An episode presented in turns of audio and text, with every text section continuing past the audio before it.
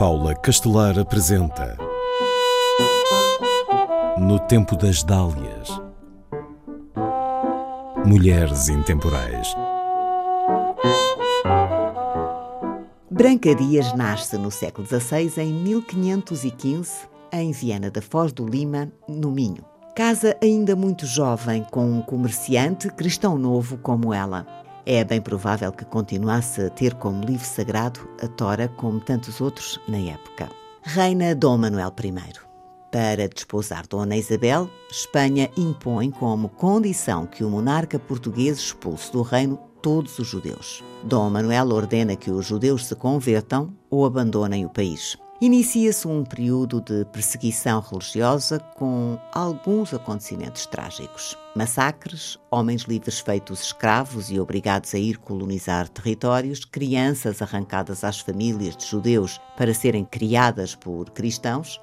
Voltando a Branca. O marido ruma ao Brasil num barco que abala do Minho e Branca vai para Lisboa, onde também estão a mãe e a irmã. As duas parentes são detidas pela Inquisição e, provavelmente depois de serem torturadas, denunciam Branca e o marido à Inquisição como praticantes do judaísmo. Branca é presa, acusada de comportamentos hereges, como não trabalhar ao sábado, dia sagrado dedicado pelos judeus à oração. Ela nega essa e outras práticas que lhe apontam e tenta provar que tem hábitos cristãos, Defende-se dizendo que a mãe quer vingar-se dela, que não lhe perdoa ter escolhido Diogo para marido.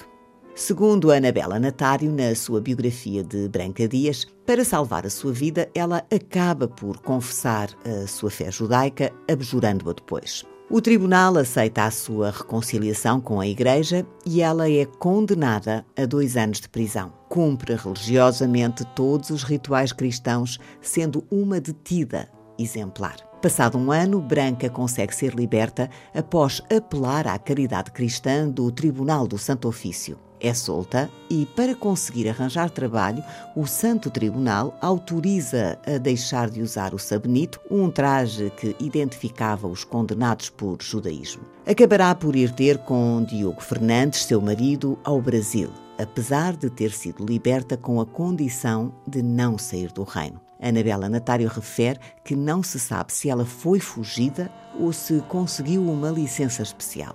Desconhece-se também o motivo pelo qual o marido estaria na colónia portuguesa, mas como ele era mercador, é provável que tivesse sido o comércio a levá-lo àquelas paragens. Certo é que, entretanto, ele se associara a um proprietário de terras que tinham sido doadas para ali se criar um engenho de açúcar. Para não perderem o direito às terras, os dois sócios tinham que fazer o engenho. Lembro que os engenhos de açúcar eram propriedades agrícolas com extensas áreas de plantação de cana-de-açúcar, onde também existiam hortas de agricultura de subsistência, a casa senhorial, a moenda, onde se fabricava o açúcar, o aglomerado de casas dos trabalhadores especializados, a sanzala, onde viviam os escravos, a zona de animais de trabalho, os corrais de animais para consumo, uma área florestal e ainda a capela onde se realizavam as cerimónias religiosas.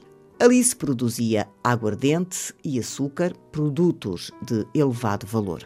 Branca vai juntar-se ao marido e leva com ela os sete filhos de ambos. Será mãe de mais quatro em solo brasileiro e também cria uma enteada como sua filha. Para ajudar o marido, Branca cria uma escola em Olinda onde se propõe ensinar matérias femininas a crianças e jovens. O engenho acabará por florescer e permitir uma vida folgada a toda a família. Já depois de Branca e do marido morrerem no final do século XVI, algumas das antigas alunas dela dirão a inquisidores tê-la visto praticar o judaísmo.